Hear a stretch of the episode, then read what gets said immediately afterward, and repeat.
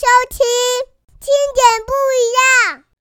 各位读者、听众，大家好，我是天点。今天跟大家来聊一下你所不知道的舒压方法——写作舒压。写作呢是一种正面表达感受，并将精神、情感和身体能量结合在一起的有效方式。写作除了能够培养深度的思考能力，还有磨练文字的表达功夫之外，还能够透过论述自己的观点来发挥影响力，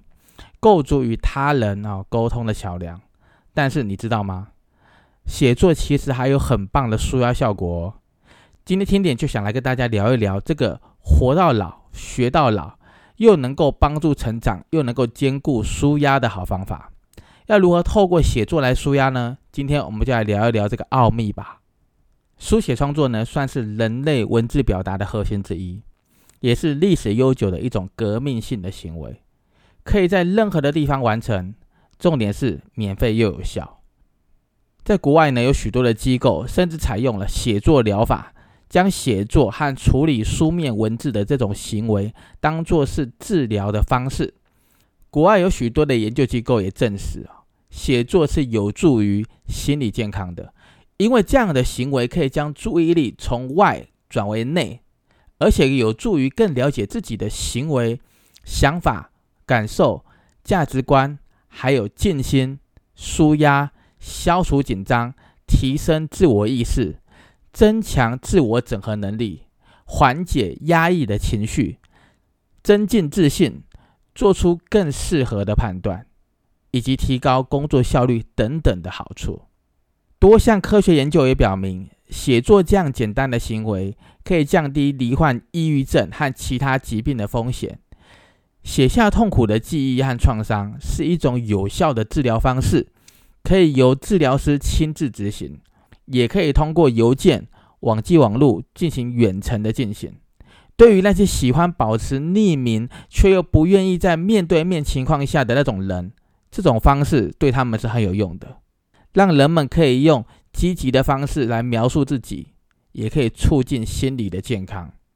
德克萨斯大学奥斯汀分校的百年文科心理学教授与社会心理学家詹姆斯·彭内贝克博士，被认为是写作疗法的先驱。经过科学的证明，写作疗法与大多数的形式的那种治疗方式是一样的，可以适用于广泛心理衍生的问题。詹姆斯·彭内贝克博士在一九九七年的时候，和他的同事共同研究中表明。撰写有关心理创伤的文章是一种有效的治疗形式。参与研究者被要求连续四天，每天二十分钟，写出一篇关于创伤性事件的文章。透过写下自身那种过去的那种伤痛，表达对这种创伤啊伤痛最深刻想法的那种感受。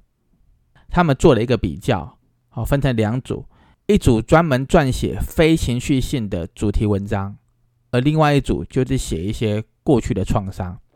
就这样子，随着时间的推移，那些专门在撰写创伤性的文章的人，被发现了罹患疾病变少了，抑郁症的倾向的那种症状也变少了。这也得到了一个结论。这或许也可以用来解释为什么这些被研究者、这些受测者他们就诊次数，我就看医生的次数变少的原因，可能是因为富有表现力的那种写作可以增强免疫系统。后来通过科学仪器的测量，发现这些人呢，在写作前和写作后的那个六周，他们体内的淋巴细胞，我觉得有人讲是淋巴球，对于外来的有丝分裂源。还有植物血凝素，还有那个刀豆蛋白 A 显示的那种反应，发现了淋巴细胞的反应显著的增加，这就证明了表达性写作是有助于增强身体免疫能力的。研究团队也对这四十名患有重度抑郁症的人进行研究，初步结果也表明了，经常进行那种富有表现力的写作。是有助于减轻抑郁症的症状的。加州大学伯克利分校的格雷塔·沃莫尔博士也认为，写作是一种非常有价值的工具，可以帮助学生呢获得更深入、更富有的那种自我洞察力，人们可以用自己的方式解决自己内心的问题，也可以透过写作来获得内心的平静，并且呢，增进自我的理解。日本东京大学的研究团队也曾经对大学生和应届毕业生做过一项实验。这个实验呢，分成两组，一组呢是你用手拿着纸笔来记录事情，另外一组呢就是没有纸笔，他们都是平板、智慧型手机，还有高科技的触控荧幕等等，他们没有纸笔哦，他们就是用这些高科技来记录事情。经过了一段时间之后，日本东京大学的研究团队。再来做一个测试，让他们去回想一小时前得到的一些资讯，啊，比如说一小时前给他们看的一些东西，要他们开始回想。结果发现呢，用手拿起笔来写字的那一群人，他们的恢复记忆程度比较快，而且呢，用手拿起纸笔啊来写字的人，他们的记忆会比另外一群人来得多，而且来得更加的清晰。后来研究团队呢，也针对这群人进行了大脑的核磁共振扫描，发现拿起笔写字的那一群人，他们的大脑会受到比较多的刺激，而影响了大脑的记忆中心，就是海马回的运作。这一项研究也证实，如果说你是用手拿起笔写字的人，跟你平常是用键盘、手机或是用语音这些高科技产品来打字的人，相对之下呢？你用手拿起笔在纸上写字的人，更能够促进大脑的活动。其实呢，写作的好处是非常多的，大致上又可以分为以下的几种类型。第一种呢是表达性的写作，表达性的写作是最适合舒压的，关键在于放慢人们的思考速度。当我们有机会往后退一步，重新评估、重新思考我们生活中的问题的时候，这一种放慢速度的那种转变，就有助于让我们产生出新的方式，还有新的理解跟新的感受，甚至在面对压力啊，思考解决方案的时候，可以燃起更加正面的那种希望。而且呢，在一九八零年的时候呢，詹姆斯·彭内贝克博士啊，测量了表达性写作的那种结果。他发现练习写作的人可能会经历一些良好的生理和心理上的变化，例如更强的免疫系统、更好的睡眠习惯、改善心理健康、调节血压、减轻慢性病引起的疼痛、提高注意力、提高记忆力、促进放松和缓解压力。甚至可以引入一些新的视角、新的观点，跟发现一些新的事件，或是生活中的一些关系中的意义，也可以帮助人们去理解一些意外和难以想象的事情。最重要的是可以化解内心的冲突等等的改善。表达性写作呢，可以增进自我意识，并且逐渐的减少忧郁症、焦虑和压力，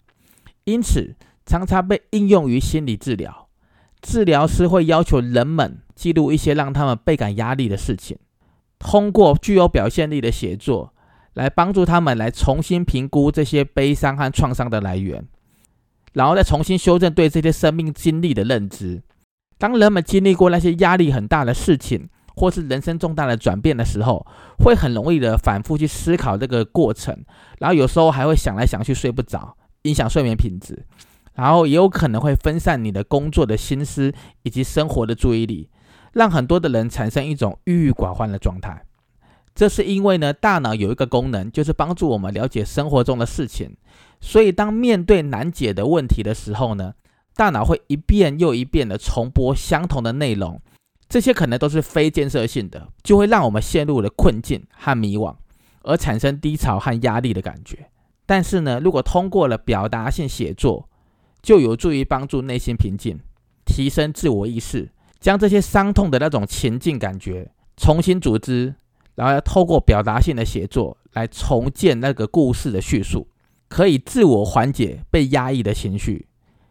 写下悲伤和创伤是有助于结束这个过程，它可以告诉大脑说：“哎，你的工作已经完成了，你不要再重复的给我这样子的一个思维模式了。”那这一种关闭创伤的这种大脑模式，可以帮助那些内心曾经受过创伤的人，可以重新的向前迈进，可以重新成为自己生活故事的那个创造者，而不是被动等待事情发生却无能为力的等待者。第二种呢是反思性写作，这类型的写作呢需要去描述那种事实，或是模拟想象那种场景、事件、互动、经过的那种想法跟记忆。然后对这些东西呢进行一种个人的反思，这种方式呢大多应用在想要增进学识或者专业度的这种情况，例如护士啊、医生啊、老师、学者、咨询师、业务等等的工作，他们需要进行反思性的写作，会有助于更明确去评估自己的信念和行动，进而促进学习，提高目标的达成率。在进行反思性写作的时候呢，首先必须不断的问自己问题，例如，呃，我发现了什么？这对我有什么影响呢？我可以做什么不同的改变呢？然后接着呢，用不设限的方式去做分析，不要限制，来做一个分析，将发生的事情跟现实的生活联系起来，而透过呢跟他人的互动，或是有曾经帮过别人的经验，来提升自我意识。促进人际关系，或是提高工作效率。第三种呢是创意性的写作，这一种写作呢不必直白的去表达经历，也能够提升自我意识，促进心理健康的。这是一种用天马行空的想象啊，使用文字隐喻的方式来表达内心的含义。例如那个诗词歌赋啊，短篇、中篇、长篇的小说，或是爱情故事。奇幻冒险故事，或者语录等等，或是用其他的创意的形式来表达那种深远，或是那种难以言语的内容。在这一种可能会跳脱现实，也有可能是自由自在，或是恣意书写的这种创作过程当中，往往都能够得到意想不到的那种慰藉跟成就感。这个就是创意性的写作。第四种呢，是抄写性的写作。这是一种很特别、很特别的写作方式。乍看之下不需要动脑去创作，但是却具有很好的舒压效果。我们可以先想一想，你有多久没有拿笔好好的练习写字了？我们还记得小时候幼稚园啊，用那个小手开始练习拿笔写字，或是在国小的时候呢，嗯，好像学校都会发那种练习描字的那种本子啊。刚开始学写字的时候，那种认真。写下那种一笔一画的感觉。如果各位读者听众已经逐渐淡忘了用心写字这件事情了，其实是有点可惜的。因为现在文明的进步，让人们忽略了写字其实也是上天赋予可以自我疗愈的礼物。随着全世界科技的发达与演进，现在许多的人都可以用电脑啊，或者触碰荧幕啊、键盘、滑鼠、手机按钮。或是智慧语音辨识系统，用各种方式可以让你完成那种文字传递的效果，进而取代了许多需要拿笔写字的机会。但是我们可以回想一下小时候，刚开始学习写字的时候，总是被要求有正确的写字姿势，例如可能老师啊，或者是家长啊，好爸妈都会提醒说：“哎，你写字的时候，你头要正，你的身体要直。”哦，你的手背要打开，你的脚啊要踩在地上之类的，这样不仅有利于把字写得更端正，还可以保护视力，促进身体正常发育。因为抄写本身就是一个锻炼写字技巧的基础，也是提升语文能力的基本方法之一。很多的名言佳句啊、古文今用，都是抄写并且学以致用的功劳。抄写呢，也能够培养我们的定力。一个人能够集中精神、全神贯注，一个字一个字的抄写下来，自然就能够静下心。啊，除了能够增强记忆，还加深理解、改善自己，还能够训练自己比较不容易被外界所动摇，也能够断除种种的杂念，以达到心无旁骛的那种境界。心态上呢，也会比较容易保持沉稳，提高修养。进而呢，促使在做人做事的方面，比较能够心平气和的去看人事物，而且有益身心健康。同时呢，抄写本身还是累积内涵的一种好方法。经常抄写一些经典，不但可以吸收字句中的营养与精华，还可以借此提高自己的写作能力，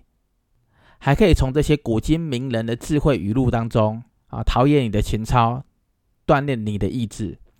起到了那种修身养性的作用。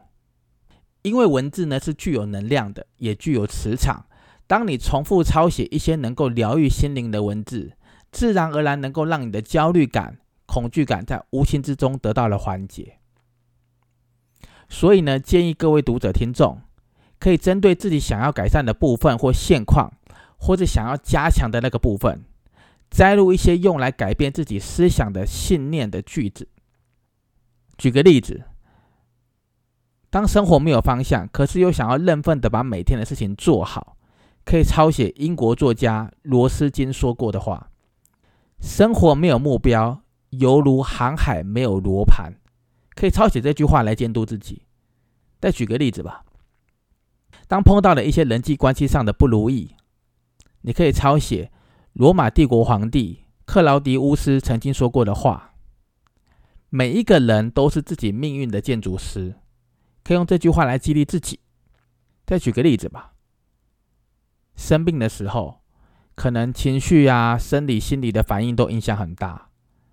可是你因为你在生病，你不知道这个康复的时间要多久。为了不要让自己沮丧或焦虑，你可以抄写爱默生说过的话，请铭记在心。每一天都是一年之中最美好的日子，用这段话来温暖自己。人生在世哦，难免经历一些挫折和考验。一旦发现有一些情绪的关卡的时候，不妨可以考虑透过抄写来找回宁静和喜悦。从拿起笔，然后一个字一个字的写下来，写下的每一个字，你会开始转念，用平心静气把烦恼转为智慧。就算是很简洁的文字，也能够充满生命力和正能量。对于忙碌的现代人而言呢？抄写算是一个快速、简易、方便、有效、自我心灵打扫和内在整合的方法。总之呢，在写作舒压的过程当中，当还没有那种创作灵感之前，请不要给自己任何的压力，想到什么就写什么也没有关系，或是可以从写日记开始养成这种书写舒压的习惯。当然，你也可以选择从最简单的那种抄写方式着手，既可以透过书写书压，又能够在一些经典名句之中找到一些新的启发，让我们透过书写文字，重新恢复到放松、自在、平静的那种状态。重点是，各位读者听众，你只需要一支笔，随时可以准备去迎接释放压力后轻盈的身心灵哦。如果还想知道更多你所不知道的舒压方法，请密切关注 Partes 听点不一样哦。谢谢收听，听点不一样。